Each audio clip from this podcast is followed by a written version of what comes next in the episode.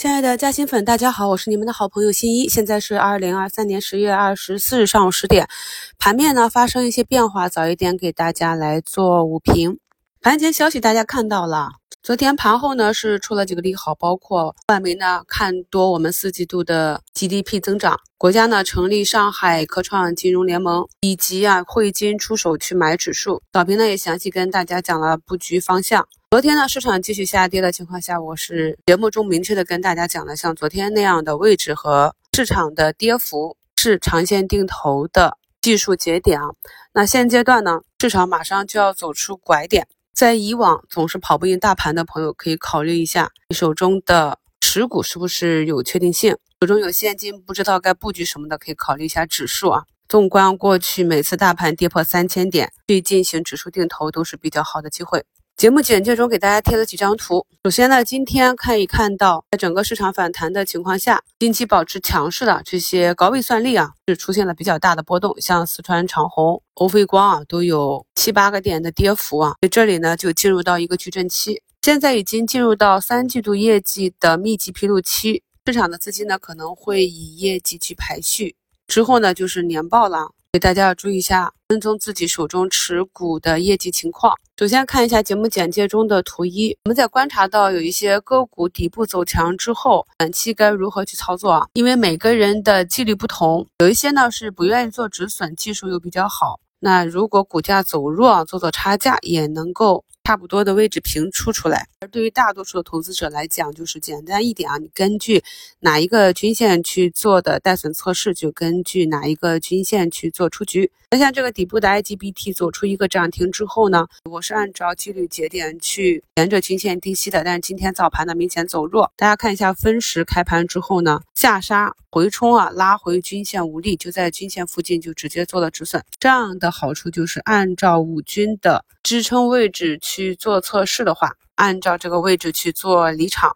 止损可控啊。那至于股价打下来往回拉的这个点，你要不要再去低吸回来，就看你对个股以及你整体仓位的一个配比了。掌握到这一点呢，很多朋友可能在特别是一些高位股啊放量开始逐一跌破均线的时候，就能够在相对比较好的位置去做右侧的出局，而不至于在绵绵下跌的路上做一个大的过山车。图二呢是刚刚复市 A 五零指数啊，忽然间跳水，那么跳水影响的是谁呢？图三，我们可以看到上证指数的这个分时线，白线和黄线呢已经明显的形成了剪刀差，黄线代表的是中小盘个股的走势啊，白线呢代表的是大盘股啊。那给大家截图的时候，基本上是大资金砸到一个相对底部，目前呢也在慢慢的往回拉啊。所以我们看到大盘指数的分时图就知道今天呢是哪一个方向领涨。因为毕竟呢，目前市场上大部分的中小盘股已经跌至了近三年的历史估值底位了。再叠加，其实我们近期公布的宏观经济数据是逐步转好的，在这个市场底部的时候，就是出利好，市场没有反应，这是很正常的。这个时候呢，一些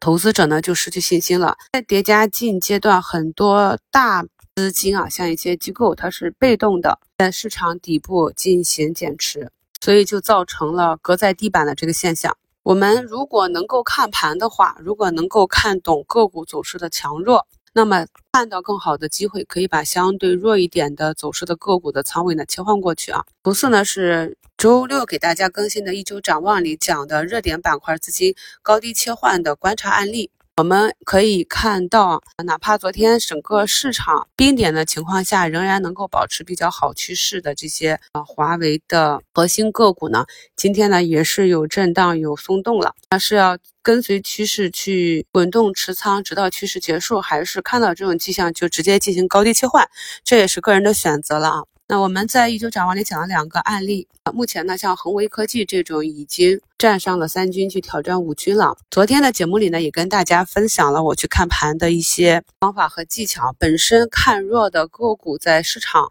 弱势的情况下表现的比较强劲。就可以多看一下啊。那么底部的恒润股份啊，昨天涨停之后呢，今天直接就是一字板啊，也走出了九连阳的这样一个阳线组合。今天的这个缩量一字板呢，感觉就是要奔着新高去了啊。同时跟上来的还有不断震荡的，像润建股份这些，是相对比较低啊。昨天走出逆势行情的个股，目前呢也是震荡之后已经有六个点的涨幅。昨天虽然市场整体冰点下跌，但是我反复强调的是，近期我们一定要加强复盘时间，因为市场已经帮我们选出来这些好的公司了，选出来后期在市场止跌的时候反弹的主力军。昨天红盘的那三四百家公司位置相对没那么高的啊，趋势慢慢走强的，今天呢大家可以跟踪看一下，都有相对不错的表现。然后盘前呢，珀莱雅是发布了三季度业绩，我们可以看到前期它也是阴跌不止。那么今天呢，一个高开回落之后，目前又是七个多点的涨幅啊。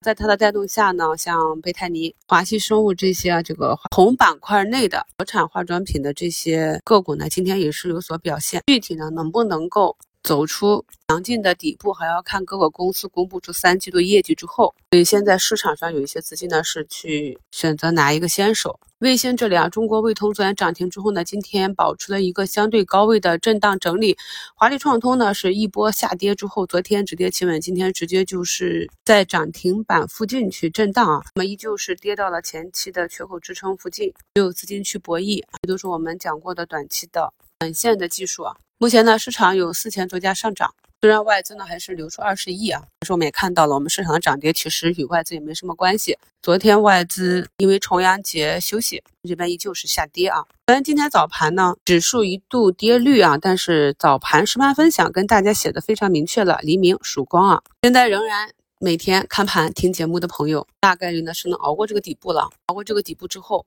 来感受一下。不同板块个股的回血速度，虽然说在过去这几周里啊，市场指数走的非常的难看，但是市场上的热点依旧是比较明确的，热点板块内的梯队走的也是比较完整。什么是一个好的市场？好的市场就是能够有板块性、结构性、梯队性的行情持续的延续着多头趋势，只看得懂的投资者能够从中获利。所以，尽管指数走得非常的弱，但是近期市场一直给了这样获利的机会，而我们的点评呢，也是一直围绕着这个核心去展开的。我们市场的体量太大了，全面注册制呢，不断的有新股发行，退市的速度也跟不上。所以，我们现在虽然看到昨天只有三四十家个股跌停，那也是由于整个市场太分散了。如果回到过去的市场体量中，像昨天那样的行情，应该就是白股跌停了，上涨也是一样的。所以资金热点的分散导致了不可能市场全面的上涨。大家呢在择股的时候，一方面呢要看好中长期的成长性，